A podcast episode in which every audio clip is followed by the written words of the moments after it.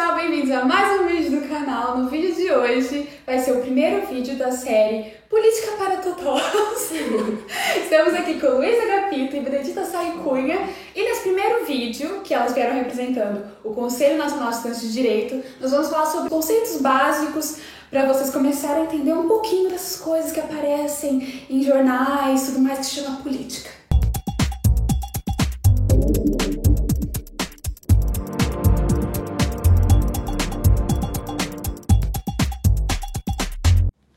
Bem, pessoal, antes de mais, eu gostaria de começar explicando de onde é que surgiu a ideia de fazer essa série.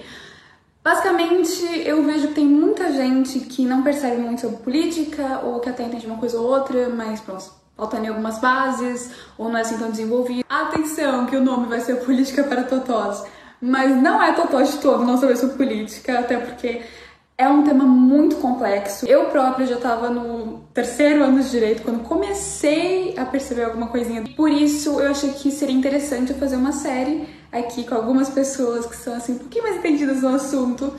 Cada vídeo vai ter pelo menos duas pessoas, justamente para criar aqui um debate e para vocês verem que mesmo nos conceitos que supostamente seriam mais simples, há divergências, nenhuma, nenhum conceito, nenhuma definição é estática.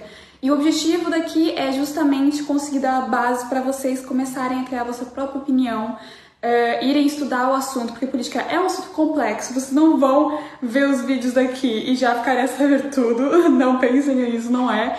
Mas eu acho que pode ser um começo e, enfim, espero conseguir ajudar de alguma forma. É um canal a partidário, tá bem? E por isso mesmo eu encorajo vocês, se vocês tiverem alguma visão diferente daquelas que forem expostas aqui, coloquem nos comentários. Isso é uma democracia. Quero que vocês coloquem aqui os comentários construtivos, expliquem por que vocês têm essas opiniões.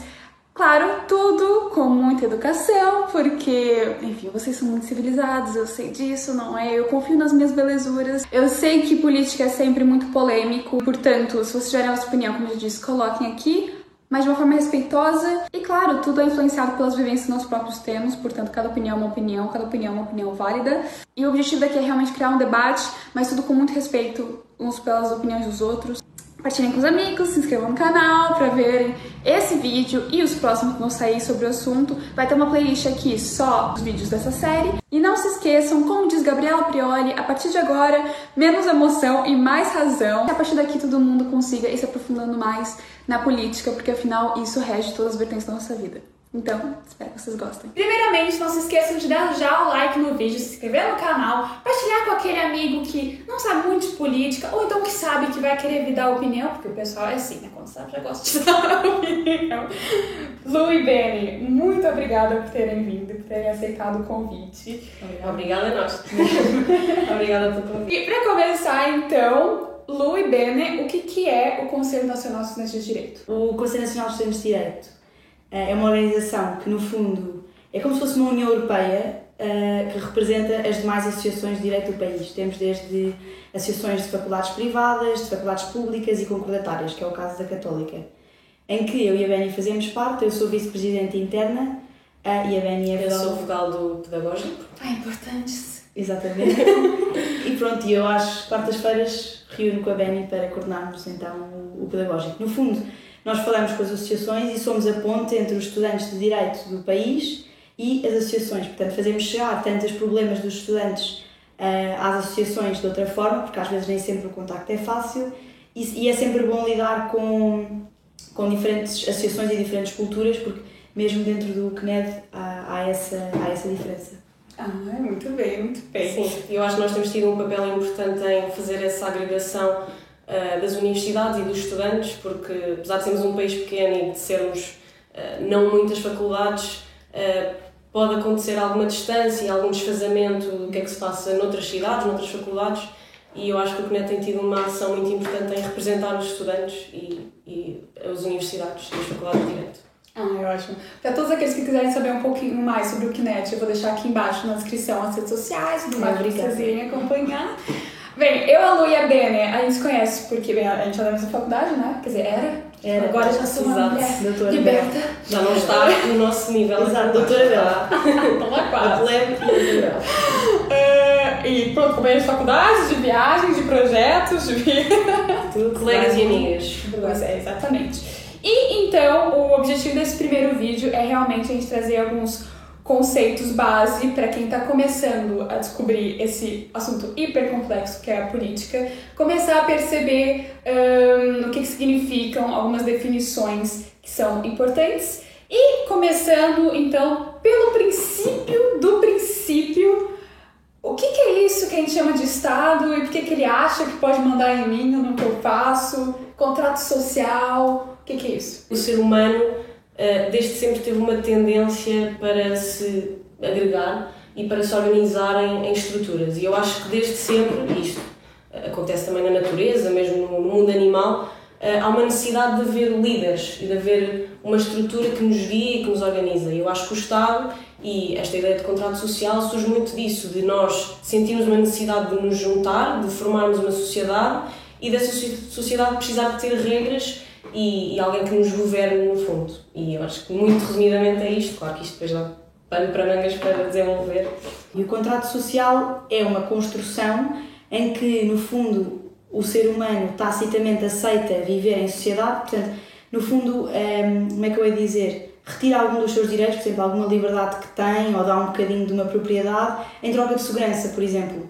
Uh, e no fundo é esse contrato, é, ou seja, muito simples, muito, de uma forma muito simplificada, eu estou numa sociedade, eu sei que se eu viver fora, não sei como é que, não sei se a minha terra vai continuar minha, não sei se a propriedade vai continuar minha, mas se eu viver ali, se eu der um bocadinho da minha terra uh, àquele líder que foi acreditado tacitamente, um, eu, eu posso viver em segurança. E no fundo é a base, a base é esta, é a organização. E nós precisamos de nos organizarmos para sobrevivermos, no fundo. É, né? Tem que haver regras para que tenha uma mínima ordem e que a gente possa viver em sociedade. E o que é isso dos três poderes? Isto é uma pergunta quase mais jurídica ou constitucional. Um, mas pronto, o Estado, no fundo, organiza-se em três poderes, ou tem três funções básicas, que depois se subdividem em outras diferentes funções, uh, que são, no fundo, o poder legislativo, uh, judicial uh, e executivo ou administrativo. E estas funções Uh, o objetivo é complementarem-se ao mesmo tempo que não se interceptam e não se confundem entre as outras, uh, por se considerar que pode haver conflitos de interesse ou que isso pode ser prejudicial para a própria organização uh, da sociedade e da vida política. É uma garantia de independência, ou seja, não faz sentido que a pessoa que faça leis também garanta que as cumpra e ao mesmo tempo as mande executar. E no fundo é uma garantia de que há uma independência, que não há um poder absoluto, que é isso que estamos a caminhar, ou seja, no fundo a monarquia, tínhamos um rei que tinha um poder absoluto e hoje em dia há, há uma tendência para descentralizar o poder, para no fundo serem várias pessoas a tomar a mesma decisão e no fundo os órgãos e toda a administração pública nunca há uma só pessoa a decidir sozinha e isso também acaba por ser uma forma... que ninguém abusa, não é? Exatamente. No fundo, anticorrupção, independência, liberdade e no fundo garantir a maior representatividade política. Claro, e esta ideia de separar estes três poderes é também, e dessa independência que tu falavas, é, é um legado do, do sistema liberal e democrático, e, e, como tu disseste, o que acontece muitas vezes em sistemas não democráticos é haver uma confusão entre esses poderes, e isso uh, dá sempre aso a uh, abusos de poder e, e a não vivermos uma vida democrática e, e saudável nesse sentido. E agora a gente vai começar a entrar na parte mais interessante, mais picante, que é o que, que é um espectro político e isso que a gente escuta tanto sobre direita versus esquerda. Então, fogo no parquinho. então, direita versus esquerda é o eixo e o espectro mais antigo eh, que hoje em dia pode já não fazer tanto sentido, porque, ou seja, pensem na vossa opinião política como se fosse uma cor e a esquerda e a direita é como se fosse preto e branco. E o mundo é complexo, as situações são complexas. Mas tem um cinzentinho, olha no meio. Tem cinzento, tem muitas outras cores, não é verdade? Tem há muitas outras cores. E a esquerda e a direita acaba por ser muito redutor hoje em dia, também devemos de explicar, mas só esse eixo acaba por ser muito redutor porque existem muitos outros fatores. Eh, e no fundo, a palavra esquerda e direita surgiu, é apropriada para esta situação política, na altura da Revolução Francesa, em que os radicais e os progressistas sentavam-se à esquerda uh, e os mais conservadores e mais tradicionalistas à direita. No fundo, é aqui que surge a diferença entre a esquerda e a direita, continuamos a usar, mas hoje em dia temos outras variantes, temos autoritário, temos liberal, temos, temos a, os anarquistas, temos ambientalistas que nem sempre, às vezes são colados à esquerda, mas que cada vez mais uh, é um espectro muito mais uh, transversal. E portanto há muitos, há muitos outros vetores, também há aquele quadrante que é o esquerda, direita, depois tem outro eixo que é o autoritário e o liberal, uhum. uh, exato, libertário um, e, e No fundo, há, há uma diferença muito clara, e Benny, à vontade para me interromper aí. Sim, uh, uh, queria pegar em algumas coisas que tu disseste. É verdade que uh, ainda há muito, ainda temos muito presente na, na, sociedade e na política a distinção entre direita e esquerda, e como tu disseste muito bem, isso remonta até à Revolução Francesa, em que no fundo quem se sentava à direita eram os mais conservadores e os que queriam preservar o antigo regime. eu acho que isso ainda consegue, nós conseguimos rever isso ainda no sentido que nós associamos à direita uh, um certo conservadorismo, a tradição, uh, a afeição pelo passado e pelas instituições uh, do passado. Um, e da esquerda, lá está, mais uma vez remontando até à Revolução Francesa, tínhamos os radicais, os que queriam uma mudança de regime, liberalismo, etc. E mais uma vez também conseguimos notar isso ainda hoje, na esquerda num sentido mais lato, de, no sentido em que associamos o progressismo, a mudança, a quebra com, com o normal ou com o, o, o comum e o mais São um bocadinho diferentes. O liberalismo não é nem de esquerda nem de direita. Há, há várias formas de liberalismo. E tu disseste uma coisa que é verdade, que é, eu acho que hoje em dia cada vez há mais uma ilusão desse binómio. Ah, uh, o pessoal está sempre acostumado exatamente. a juntar. E sim, há sim, mesmo sim. tópicos que já são transversais, e tu disseste bem, uh, a questão ambiental. Uhum. Eu acho que isso cada vez mais, uh, e se calhar há pessoas que antigamente direitos das mulheres, há, há certos assuntos que tradicionalmente podiam ser vistos como bandeiras de esquerda, mas que hoje em dia são transversais. Um, e, e, eu penso muito, quando, quando se fala nesta questão da esquerda e direita, uh, no Partido da Iniciativa Liberal, que é um partido um bocadinho sui generis, no sentido de uh, misturam uh, partes de direita, por exemplo, o liberalismo económico, que é é mais característico da direita, mas ao mesmo tempo com um, um, progressismo social que tradicionalmente é mais de esquerda. Portanto, hoje em dia, e, e se perguntarmos a liberais, uh, eles próprios dizem que não se identificam com essa distinção esquerda-direita. Portanto, um, ehm, Aliás, até é cool para os liberais dizer que não. Exatamente. Mas agora, acho que é interessante a gente falar aqui que é quem está assistindo o vídeo e chegou agora nisso de política não vai saber muito bem o que é o liberalismo e o que é o socialismo. Ok.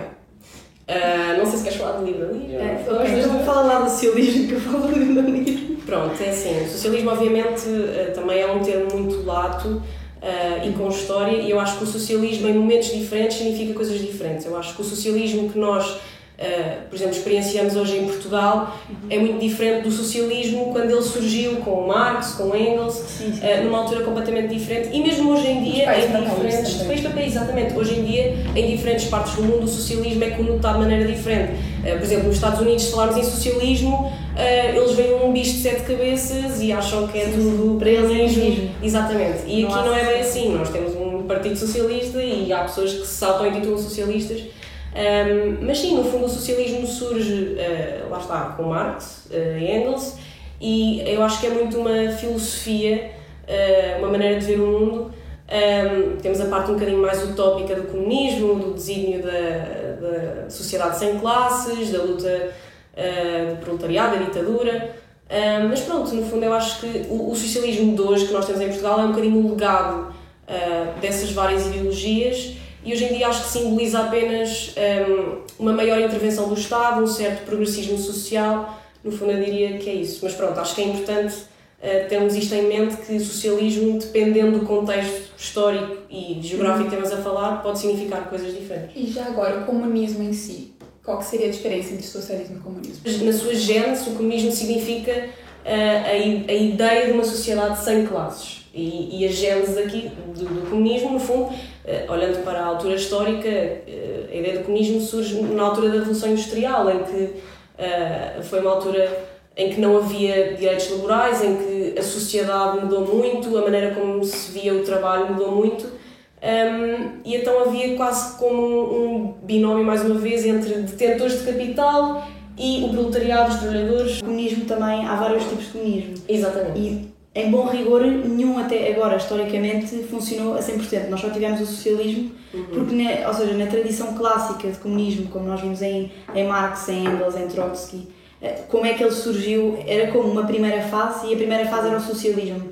Nós tínhamos uma primeira fase em que haveria uma revolução do proletariado, porque o proletariado, a classe trabalhadora, eh, que era oprimida, eh, por assim dizer, que era a maioria, que era a maioria da, classe, e depois tínhamos os burgueses, tinha que eram em muito menor porcentagem e eram esses que governavam. Portanto, a ideia deles era aqueles burgueses que se calhar eram 15% da sociedade, governavam. Mas eles tinham muito mais do que todos E nós recebíamos, se for preciso, uh, recebíamos uma, uma miséria daquilo que recebíamos e, e gerávamos toda a riqueza do país.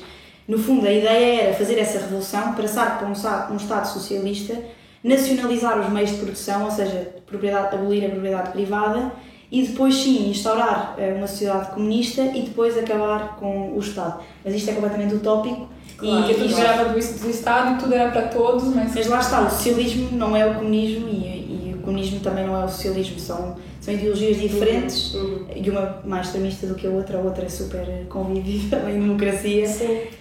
Mas eu também acho que, eh, lá está, é importante também distinguirmos o, o, comunismo que foi idealizado e que era mais quase como uma corrente filosófica pensada por filósofos, porque no fundo, lá está. Eh, eh, eu acho que há pessoas que tendem a comparar, se calhar, o Marx com o Stalin e não tem nada a ver. O Stalin era um governante, era um político, o Marx era um filósofo e, portanto, a maneira como eles conceberam a ideia de comunismo foi completamente diferente. Em relação ao, ao liberalismo, antes só de falar do liberalismo, acho que nós não fizemos a distinção de esquerda e direita e eu acho que há, há formas muito simples de distinguir a esquerda e a direita. E é. Para além dessa distinção, então, do mais tradicional e mais progressista. Exato, ma, ma, exatamente. Que é uh, a forma como o Estado interfere na sociedade. Ou seja, uh, isto, uh, da forma mais objetiva possível, a esquerda, por norma, olha para o Estado como um Estado maior, um Estado que tem que garantir o bem-estar de todos. No fundo, o, a esquerda quer que toda a gente chegue à meta. E, independentemente dessa meta, nós sabemos que nem toda a gente parte do mesmo sítio. Há pessoas que partem mais atrás, pessoas que partem mais à frente, seja por condições familiares, seja porque trabalharam, seja porque mérito ou não, porque isso também é um, a meritocracia também é um conceito que é bom falar. É um conceito discutido. Que é um conceito discutido, mas que, é, na minha opinião, por si só não funciona. Uh, e isto porque, muito rapidamente também, eu gosto de dar um exemplo muito simples, que é o do monopólio. E então, nós temos um monopólio, nem toda a gente começa na casa de partida. Mas imaginemos que classe média em Portugal começa na casa 4 uh, eh, e uma pessoa, classe baixa, começa na 1. Esforça-se 3 casas e vai para a 4. Se, se a que está na casa 4 esforçar-se uma casa, vai para a 5 e está sempre à frente. Uh, e isto é meritocracia. A meritocracia só por si é um, é um, é um mau fator para avaliar uh, aquilo que deve ou não ser. Uh, haver um retorno. Por exemplo, como é que nós vamos dizer que, que um cantoneiro trabalha mais do que um advogado? Ou que um engenheiro trabalha mais do que um Mas jardineiro. Mas de fato tem muitas pessoas que nasceram com muitos privilégios, por mais Sim. que uma pessoa que não nasce com esse privilégio se esforce, seja trabalhadora, se não tiver pelo menos sorte na vida, não vai claro. chegar no mesmo lugar. É complicado. É muito difícil. Claro, e... eu concordo, concordo plenamente nessa questão da meritocracia hum. e pegando também em, em, teorias, também há uma teoria que eu gosto muito que é a da, a da posição original ou do ignorância, que eu acho que nós aprendemos em filosofia, um, mas que pelo menos para mim eh, é algo que fundamenta muitas minhas crenças políticas, que é uh, no mundo em que uma parte é totalmente desfavorecida e outra é totalmente privilegiada, eu não sabendo em qual das partes poderia calhar, como é que eu quereria uh, governar uh, o mundo, o que, é que eu, uhum. que é que eu quereria, se eu queria uma sociedade mais igual, mais desigual, ou seja, um, acho que é muito importante nós pensarmos nisso. Desconhecer o teu passado, o que é que escolherias? Porque no fundo é, é, é isso, é, isto é uma lotaria. Nós, uhum. nós não escolhemos nascer onde nascemos, nem com os privilégios que nascemos, e a verdade é que eu acho que quem tem uh, o privilégio de ter nascido na posição em que nós todas nascemos. Nós temos muitos privilégios. Tem, eu acho que nós temos uma obrigação, um, um dever moral de querer lutar por uma sociedade mais igual. E pronto, e depois se calhar temos maneiras diferentes de conceber como é que se chega aí. Eu se calhar acho que é através de um Estado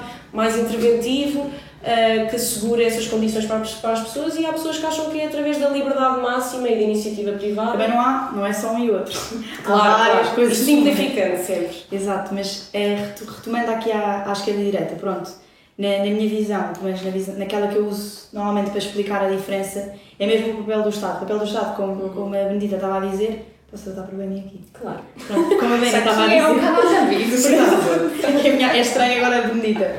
Uh, como a, como a então. como a Benny estava a dizer, uh, a esquerda costuma ter um, um, um, Estado maior, um Estado mais interventivo, um Estado que normalmente tem mais gastos públicos porque está mais preocupado em garantir que toda a gente chegue uh, a algum lado e que, e que haja igualdade de rendimentos, que haja regulação de empresas.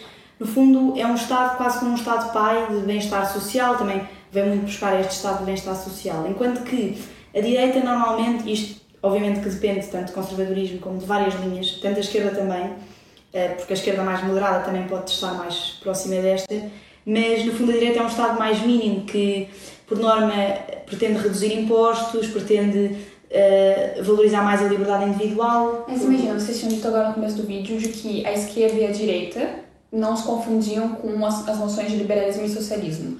E então, em que parte isso não se confunde justamente por causa dessa noção do Estado mais ou menos interventivo?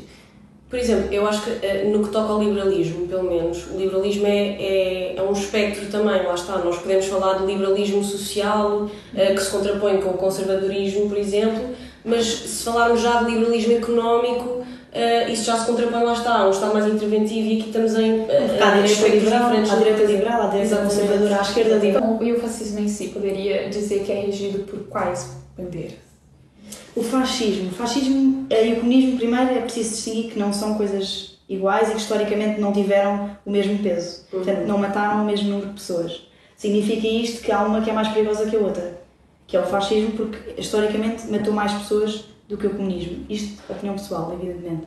O fascismo, o que, que é que o fascismo diz? É uma ditadura em que tem um só líder, é um regime imperialista, ultranacionalista, o Estado, uma nação, um povo. Só aquele Estado é o melhor, exatamente. É, opressor também, bastante opressor. Eh, é um Estado que. Eh, um Estado, nem, nem sequer se considera um Estado abiliberal, eh, capitalista, tem, tem, tem, tem tendências de, de expansão imperialista e de ultramarina, etc. E no fundo vê a violência e a guerra como, como uma arma, como um orgulho nacional sim, sim. E, tu, e totalitário. Portanto, não há qualquer tipo de, de liberdade. E qual seria então a diferença entre fascismo e o autoritarismo?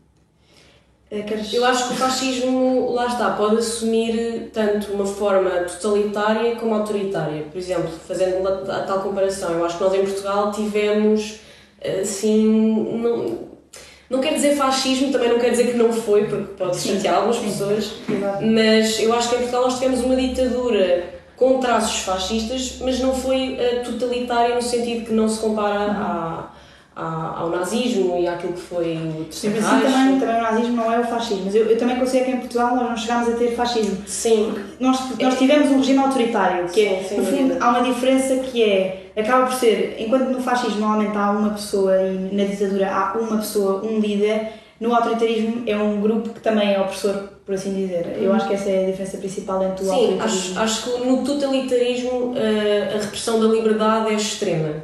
Uh, pronto, e aqui, obviamente, não havia a mesma liberdade que temos hoje e era autoritário no sentido de que, uh, lá está, não, não havia liberdade de voto, não havia liberdade de expressão, um, ehm, mas se calhar de uma maneira mais, não quero dizer soft porque não foi soft, mas do que nós vimos, lá está, com o nazismo.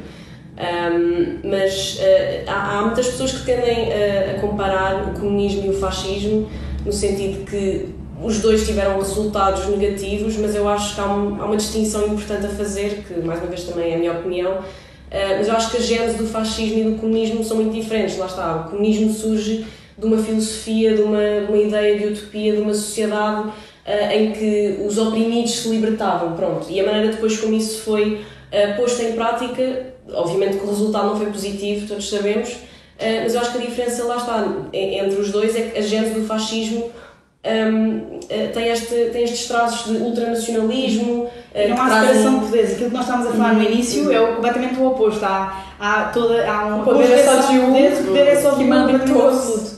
Portanto, não há independência, não há liberdade. O papel da mulher também é completamente diferente. Isso também é uma coisa importante. Uhum. Que em Portugal a abstenção é muito grande e, e a mulher só conseguiu o direito de voto em 31 Uh, e portanto é importante também que os jovens se interessem e que se façam interessar sobre, sobre, estes, sobre estes temas e que os políticos também saibam falar para os jovens. Porque é também um pouco o objetivo desses dias. Exatamente, porque às vezes as pessoas também ficam sem votar porque têm falta de informação e têm essa sensatez, por assim dizer, mas, mas que há falta de informação e que não é só responsabilidade de, de, de, portanto, dos nossos jovens. Sim, e eu acho que também, uh, uh, pronto, agora mudando aqui um bocadinho de tópico, mas foi Eu, eu também mudei, eu também. Um, mas eu acho que hum, nós jovens tomamos quase que a democracia por garantida sim, sim. e pensamos que, bem, nós não conhecemos outro regime, e portanto isto será assim uh, para todo sempre e nós nunca seremos confrontados com qualquer outra ameaça. Ainda temos ditaduras, ainda temos regimes e é verdade, é pessoas, não, é, não é em Portugal, perdão, no mundo. Uhum. Até o exemplo da Venezuela, temos a Coreia do Norte, ainda há, ainda há coisas a acontecer neste momento. Uh, e por isso, é, ou seja, nós em Portugal temos esse privilégio e acho que também há um desinteresse porque parece que as coisas estão melhores do que noutros sítios. Uhum. E como estão melhores, nós também não. Ainda tem tanto a melhorar no mundo. Nós, nós conformamos e eu acho que também acho que também as gerações que já passaram e que já foi o tempo dessas gerações, as nossas que estão para vir, vem algum, vem alguma, vem algum espírito de conformação com, com, com o estado das coisas e também não, não se movem para tal. Mas a verdade é que há muita coisa a fazer e tendo em conta que o nosso país também é tendencialmente pobre, há muita coisa a fazer e a melhorar e e é isso. Acho que devemos sempre lutar pelo melhor do nosso país e pela informação. E, pronto, um pouquinho à parte, mas realmente tá, quem escuta muito atualmente é populismo. O que é? Sim, eu acho que o populismo é mais fácil de se perceber e de se explicar do que algumas pessoas pensam. No fundo, eu diria uh, que o populismo é uma maneira de chegar às massas, chegar à população uh, trazendo-lhes e dizendo-lhes aquilo que elas querem ouvir e apelando ao lado emocional e se calhar mais primário uh, e menos racional das pessoas. E eu acho que um exemplo muito bom disso e que nós vimos acontecer aqui em Portugal, por exemplo, com André Ventura, em França com, com Le Pen, com os Le Pen, uh, exato, em Itália com Salvini, pronto, uh, que é um tópico recorrente de, dos populistas, é o terrorismo, por exemplo. Uh, e, e, é neste sentido que eu digo, é, é, algo, é uma arma que é usada para uh, apelar às emoções e ao lado menos racional das pessoas, uh, e ao medo e à, às ânsias, e no fundo, se nós formos a ver, o, o turismo não é um problema assim tão grande na nossa sociedade. Em Portugal não é. Em Portugal um, não, é, não é, é uma não questão, quase. Claro, isso.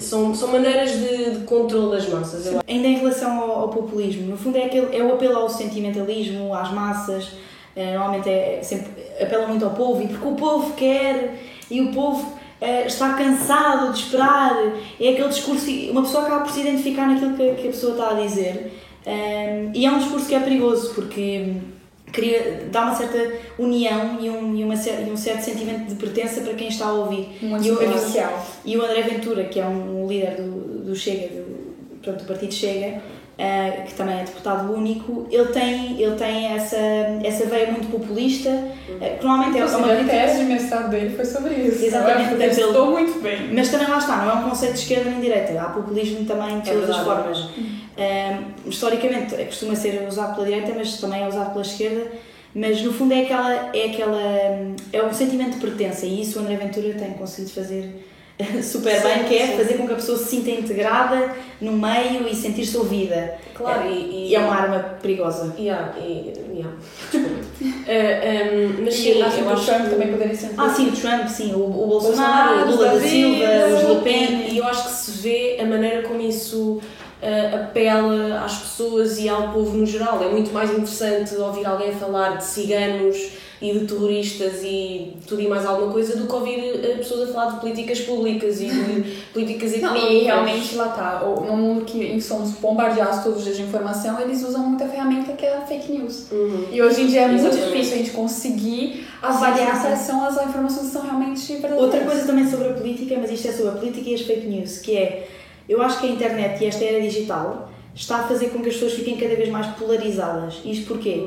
Uma pessoa procura um assunto e aquilo automaticamente vai-lhe aparecer as páginas daquele assunto, vai-lhe aparecer uh, políticas daquele assunto, pessoas para seguir daquele assunto. As e as redes sociais, o Google, sociais, só aparece o que a gente quer ver. Exatamente, exatamente. a pessoa fica automaticamente bias naquele mundo, como se aquilo fosse a realidade uhum. e fica dentro daquele, daquele espectro. E por isso é importante, por exemplo, ou quando veem documentários ou quando se informam sobre alguma coisa na internet, terem algum contraponto para, no fundo, terem alguma objetividade naquilo que estão a, a, ler. E é um bocado também o objetivo, por isso que eu também trouxe duas pessoas, que é para sempre ter duas visões. Inclusive, deixem a vossa opinião nos comentários, como eu já disse. É interessante, é uma democracia, todo mundo tem uma opinião diferente e é realmente bom a gente ver opiniões diferentes para a gente ter uma informação, ter a nossa própria opinião, opinião mais formada e mais com uma construção melhor Ainda mais lá tá, se é tão fácil a gente ir seguindo atrás de uma que pode ser falsa no fundo. Exatamente. Portanto.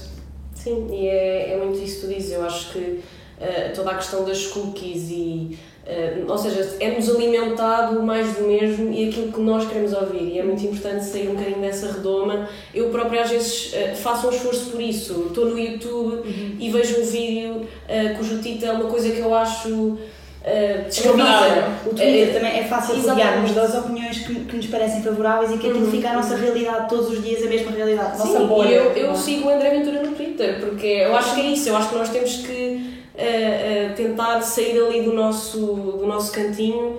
Um, porque senão é isso, é muito fácil iludirmos e acharmos que a minha posição é que é certa e não vermos o lado do outro e, e é importante fazermos esse esforço e não, não tentar, não sermos fundamentalistas e, e não nos polarizarmos. Ah, e saber ouvir o outro também e saber comunicar com Respeitar pessoas. a opinião dos outros. Exatamente, que tenham opiniões políticas diferentes das vossas. Também saber, ou seja, uma pessoa que tenha uma opinião política diferente, se vocês ainda estão numa fase de construção, e eu acredito que os outros também, toda a gente está sempre numa fase de construção e, e de mudança política. Uh, toda a gente nasce politicamente de uma forma e vai-se alterando porque isto não é, não é estanque também é normal não se identificarem a 100% com o partido, acho que isso é mais do que uhum. óbvio. Uh, ninguém se identifica a 100% com o partido, há sempre um que se identifica mais durante um tempo, se calhar outra vez outro, se calhar eh, durante alguns anos vai ser aquele. Uh, e é importante pronto, saber ouvir e, e, saber respeitar as opiniões dos outros. Até porque cada um tem uma história de vida diferente, né? E é isso muito, que muitas vezes molda a, a posição política que a gente vai, vai assumir. E quanto mais a gente ouvir, mais a gente pode mudar a nossa opinião ou então afirmando o que, o que a gente pensa. E agora então eu ia perguntar em qual posição política dentro do espectro político que vocês se identificam?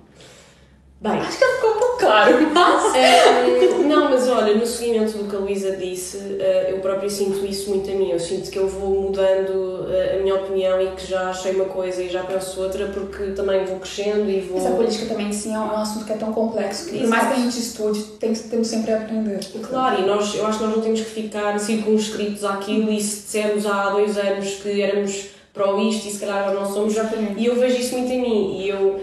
Um, Bem, nem, nem sei bem como é que me identificaria hoje em dia. Eu acho que sempre tendi um bocadinho mais à esquerda, no sentido de que uh, tenho essa crença na. Uh, ou pelo menos tenho esse desejo de haver igualdade de oportunidades e de sentir que o Estado tem um papel importante uh, e deve ter um papel importante nesse sentido. Uh, também me identificaria como uma pessoa progressista, não acho que sou conservadora, um, mas, por exemplo, hoje em dia, se calhar, já me demarco um bocadinho de um progressismo do Bloco de Esquerda, por exemplo. Uhum. Uh, e se calhar já fui mais próxima e agora já, já há pontos em que eu não me identifico tanto. Mas sim, acho que resumidamente eram estas, era isto que eu diria. Uh, Centro-esquerda é para onde eu caio um bocadinho.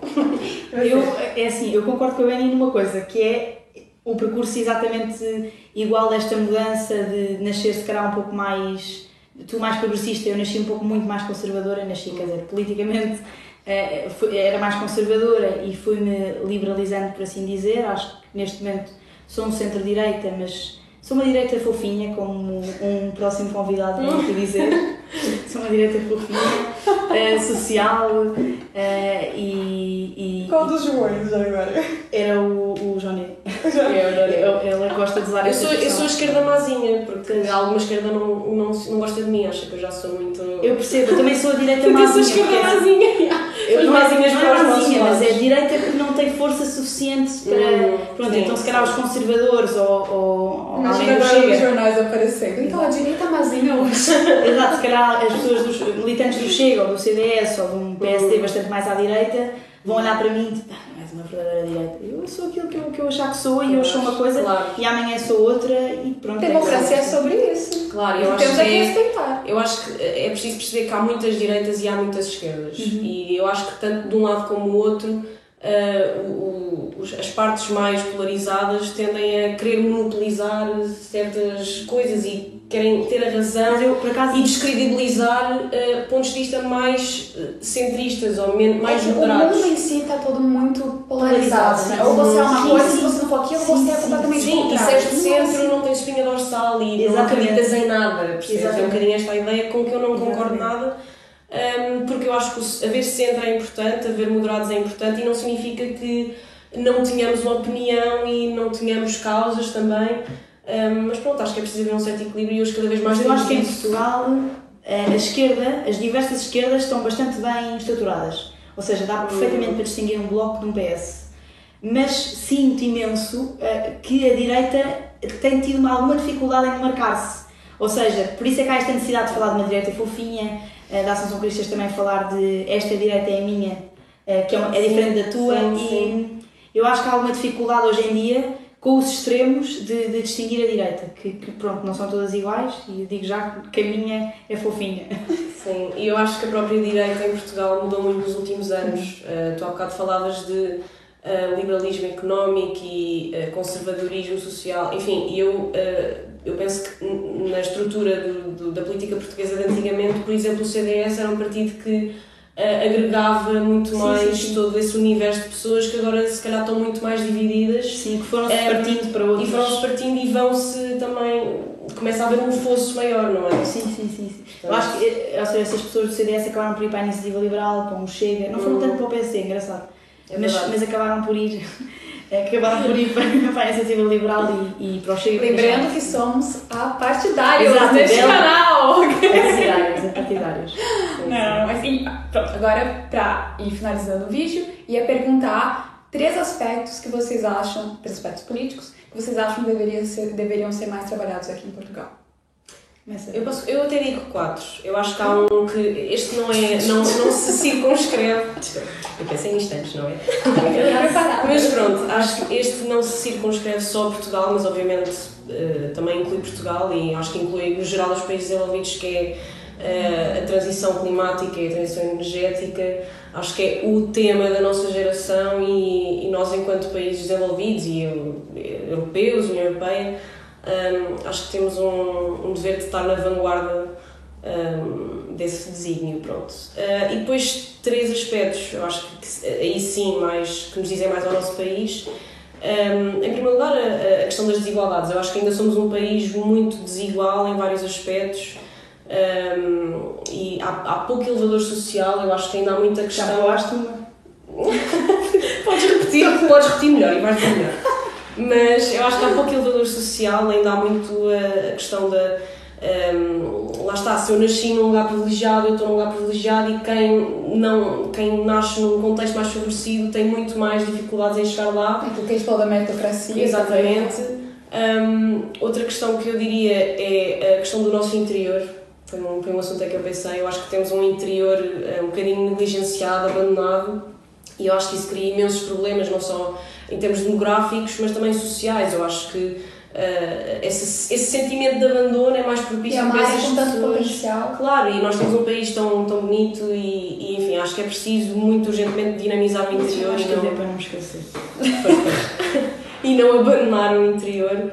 Um, e acho que há disso dois. E o terceiro tem a ver com os jovens no geral. Também acho que somos um país que infelizmente tem poucas oportunidades para jovens e Uh, negligenciamos um bocadinho os jovens adultos. Até na política, pronto. Sim, em vários domínios e, e enquanto jovem custa-me ver tantos jovens ver-se obrigados a abandonar o país. Mercado de trabalho está cheio. Eu cada vez escuto mais amigos falando, agora claro, licenciando, tirando mestrado, e dizendo que vão lá para fora porque sentem que o trabalho, até o mínimo esforço, é muito mais valorizado do que Sim, sim claro, claro, e é verdade, nós, nós não somos um país muito apelativo para os jovens se fixarem aqui em termos laborais, em termos familiares, eh, e eu acho que isso se vê no nosso país, que cada vez mais tarde eh, os jovens saem de casa e constituem família. e, e também é isso, muitos vêm-se obrigados a sair, e é, um, é algo que me deixa triste porque eu gosto muito do meu país e sempre quis viver cá e constituir cá a família. E custa-me quando ouço jovens a dizer eu aqui não tenho oportunidades, nem tenho forma de ascender na vida e de ganhar. Vou sair para depois voltar. Uhum. Portanto, acho que diria que são estes os pontos uh, chave, havendo N outros, mas pronto, eles é que eu pensei, assim, no nosso paísinho. E tu?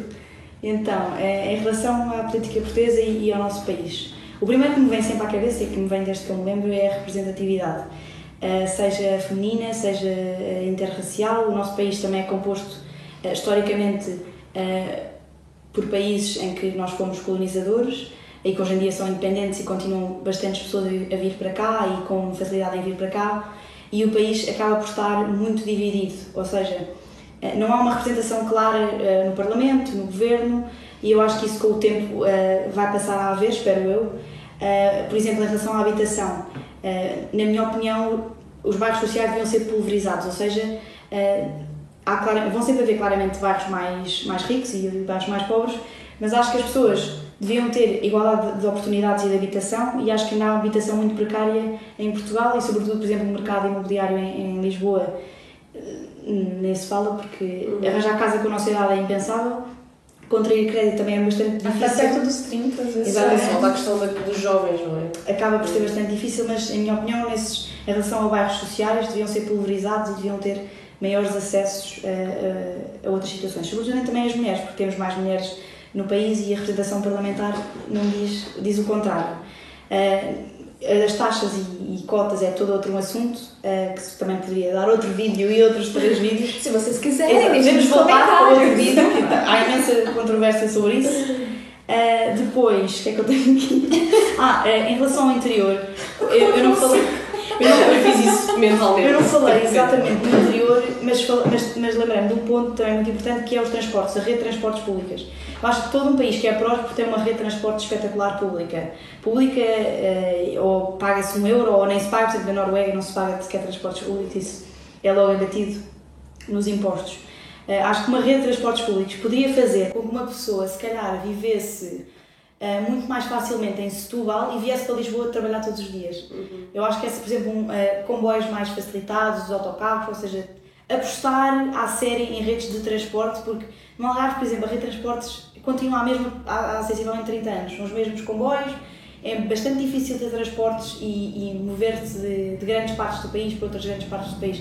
Isso poderia fazer com que as pessoas abandonassem um pouco Lisboa, Porto e Aveiro. E o interior, que foi aquele Exatamente, e fazia com que as pessoas pudessem vir trabalhar, uh, tivessem mais acesso ao centro e outras coisas. Era muito importante apostar numa rede de transportes. A renda são caríssimas, exatamente, chegam aqui. Exatamente, as rendas são caras e seria bastante mais, mais fácil. Depois temos também uma pirâmide social invertida, ou seja, para pagar a segurança social nós temos imensos idosos, o que é ótimo porque somos um país que apoia imensa família, calorosos, etc. Mas de facto temos que incentivar a natalidade. Temos que incentivar a natalidade, temos que fazer bebés, pronto, no fundo é isto. E fazer com que eles queiram ficar cá também é importante. Uh, os jovens, e eu acho que para além de criarmos oportunidades para os jovens, criarmos representatividade para os jovens. Ou seja, ainda hoje em dia, quando falamos de política, há política para jovens e os jovens que falam de política é, e a política, à séria. E eu acho que não devia haver essa separação. Podemos perfeitamente pôr pessoas da nossa idade, um bocadinho mais velhas, que se calhar têm bastante mais conhecimento do que nós, a discutir com um político que eu acho que vai ser super interessante uhum. e acho que os jovens se iam interessar muito mais do que estar a fazer. Hum, Hoje eu digo. Talvez seja a continuação Exatamente. Hoje eu digo os jovens debaterem à só sábado à tarde sim, ou domingo à noite. Uh, vamos deixar para coisas sérias. Acho que isso também era importante. Depois, só me falta mais dois, prometo que sou rápida, que é em relação ao, ao facto de Portugal ser um país tendencialmente pobre e termos uma carga fiscal muito alta e eu acho que não estamos a saber fazer a melhor gestão dos cargos, eh, dos, cargos, nada, dos fundos públicos uh, e as pessoas estão saturadas e estão carregadas de impostos uh, e por isso é que também sentem necessidade de sair. Não é só os jovens que não têm condições, uhum. mas há milhares de famílias que... E não têm tantos filhos, por exemplo. Exatamente, exatamente. Não têm tantos filhos ou, ou, ou, ou são, são obrigados a sair do, do nosso país. E depois, por último, é o elevador social que é pura e simplesmente é uma nulidade em Portugal, não há essa, não há essa prosperidade, esse, e às vezes nem sempre compensa subir de escalão porque se vai pagar mais imposto uh, e não há esse, um, ehm, não há uma procura para uma vida melhor e para uma qualidade de vida melhor, porque, porque pura e simplesmente é difícil. E pronto, acho que é isto. acho que resumi, podia ficar aqui a falar mais tempo, mas... Ah, são incríveis, garotas. Muito obrigada por terem participado aqui do vídeo. Fiquei muito feliz em vocês terem vindo. Obrigada a você por ter assistido esse vídeo até o fim. Com Beijo, todo gosto de ouvi-las. Obrigada, nossa cameraman incrível. Parabéns, parabéns. Obrigada, tia. E, enfim, acho que é muito aquilo. Eu comecei a aprender um pouco sobre política em quarentenas, com Carolina Grande, assim, eu não tive pra onde fugir, sabem que a Carol é aquilo, uma tacinha, Beijinho só fala política. Beijinho, meu amor. Um, e, e uma coisa, uma frase que ela diz muito, que é muito real, é a gente tem, tem que ter sempre noção de que a realidade dos outros nunca é a nossa realidade.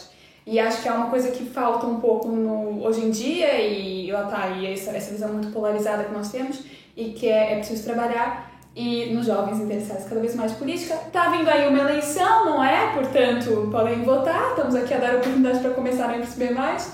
Espero que vocês tenham gostado do vídeo. Deixem aqui a vossa opinião nos comentários. Digam o que vocês gostaram, um, a vossa opinião, enfim, e coisas que vocês queiram ver mais, conceitos que vocês ainda não sabem e querem nos próximos vídeos. E eu vou tentar fazer aqui um arranjadinho pra gente. Obrigada por ter assistido, até o próximo vídeo